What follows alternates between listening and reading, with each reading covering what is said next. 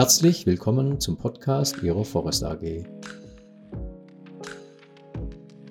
Hallo, mein Name ist Jürgen Päger. Ich bin Berater und Trainer für Umwelt, Energie, Arbeitsschutz und Qualitätsmanagementsysteme.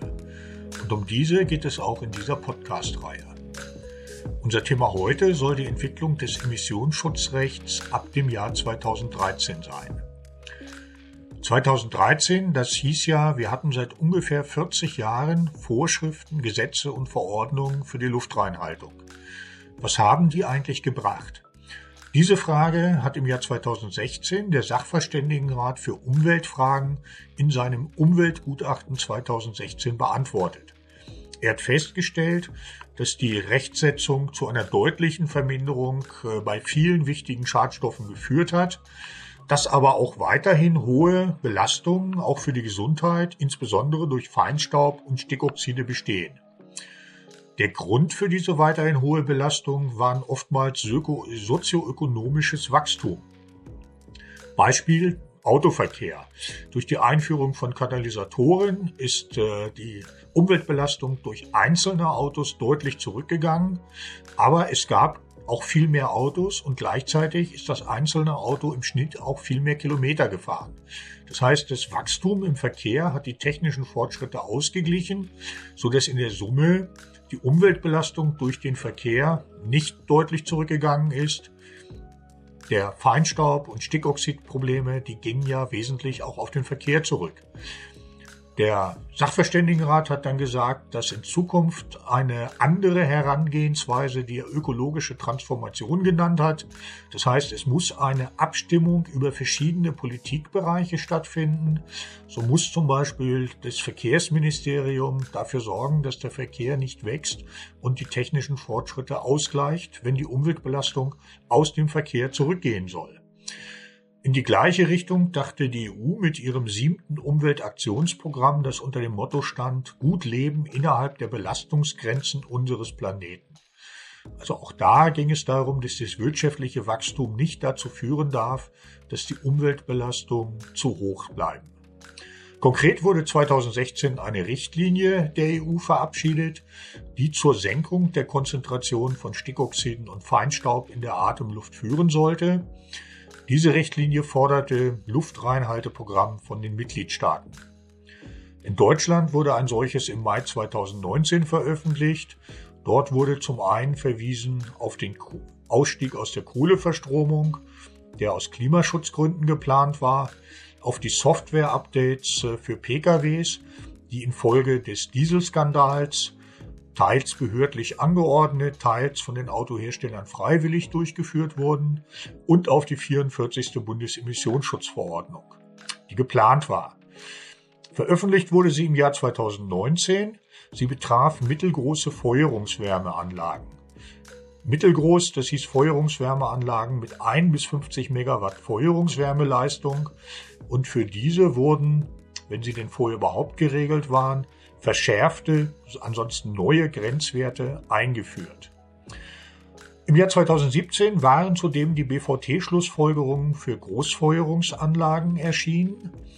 Und das führte dazu, dass im Jahr 2021 die 13. Bundesemissionsschutzverordnung, also die für Großfeuerungsanlagen, neu gefasst werden musste und die 17. Bundesemissionsschutzverordnung, also die für die Abfallverbrennung, geändert werden musste. Auch hier mussten verschärfte Grenzwerte eingeführt werden.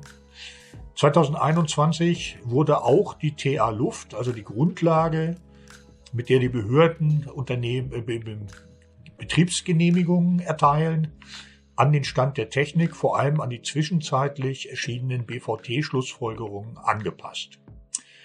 Ja, mit dem aktuellen Stand und was das für Unternehmen bedeutet, werden wir uns in eigenen Podcasts beschäftigen. Ich möchte vielleicht noch zwei Themen ansprechen, die im Zusammenhang mit der äh, Umweltgesetzgebung oftmals diskutiert worden. Schadet sie jetzt der Wirtschaft oder nicht? Wenn man mal an äh, die schon erwähnten Katalysatoren für Autos zurückdenkt, da hat ja ähm, die Autoindustrie den Tod des Verbrennungsmotors schon in den 1980er Jahren äh, beschrien, wenn die Katalysatoren eingeführt werden, weil ähm, diese nur funktionieren, wenn kein Blei im Benzin enthalten ist. Und äh, der Zusatz von äh, Blei in äh, Benzin wurde auch verboten. In Deutschland äh, 1988 in Kraft getreten. Der Tod der Verbrennungsmotoren ist äh, bekannterweise nicht eingetreten ähm, sondern es wurden technische Lösungen für viele Probleme gefunden. Der Abgaskatalysator wurde auch in der Industrie eingesetzt, Beispiel für katalytische Verfahren zur Abgasreinigung.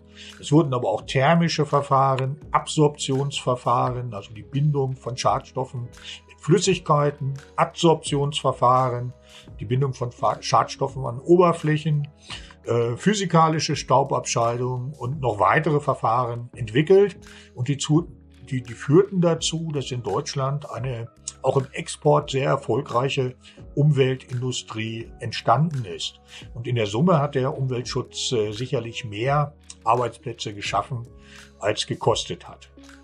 Ja, aber die Diskussion ist immer noch da und äh, im Zusammenhang mit Feinstaub äh, und Stickoxiden und den äh, dort äh, aufgrund von Gerichtsentscheiden umgesetzten Fahrverboten gab es immer die Diskussion, ob die Grenzwerte nicht viel zu streng sind. Dazu muss man sagen, dass es natürlich auch Untersuchungen gibt über die Folgen von Luftverschmutzung. Die Weltgesundheitsorganisation schätzt, dass sie jedes Jahr 865.000 Tote weltweit veröffentlicht. Andere Studien von Universitäten kommen noch zu weit höheren Zahlen. Ähm, da ist teilweise von mehreren Millionen Toten. Alleine in China soll es äh, knapp vier Millionen Tote durch Luftverschmutzung im Jahr geben. In Indien zweieinhalb Millionen.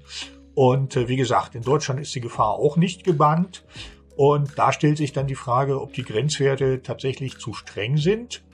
Die Weltgesundheitsorganisation schlägt zum Beispiel für Feinstaub mit einer Partikelgröße von 2,5 Mikrometern einen Grenzwert von 5 Milligramm pro Kubikmeter Luft vor. Der EU-Grenzwert liegt bei 25 äh, Mikrogramm pro Kubikmeter Luft, ist also fünfmal so hoch. Die Argumentation der Weltgesundheitsorganisation heißt, dass es äh, keinen Schwellenwert gibt. Also Feinstaub ist immer schädlich, äh, weil er insbesondere diese kleinen Partikelgrößen ganz tief in die Lunge gelangen und dort Entzündungen auslösen, die wiederum zu Atemwegs- und Herz-Kreislauf-Erkrankungen führen.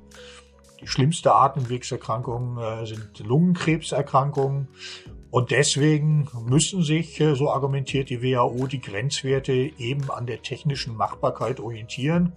Und äh, es gibt eben keine wirtschaftlichen Vorteile, kein Preis für Menschenleben. Ja, aber das ist eine politische Frage. Die Entscheidung, wo Sie dazu stehen, die überlasse ich Ihnen. Für heute soll dieser Podcast erstmal äh, zu Ende sein. Ich hoffe, er hat Ihnen gefallen und wir hören uns bald mal wieder.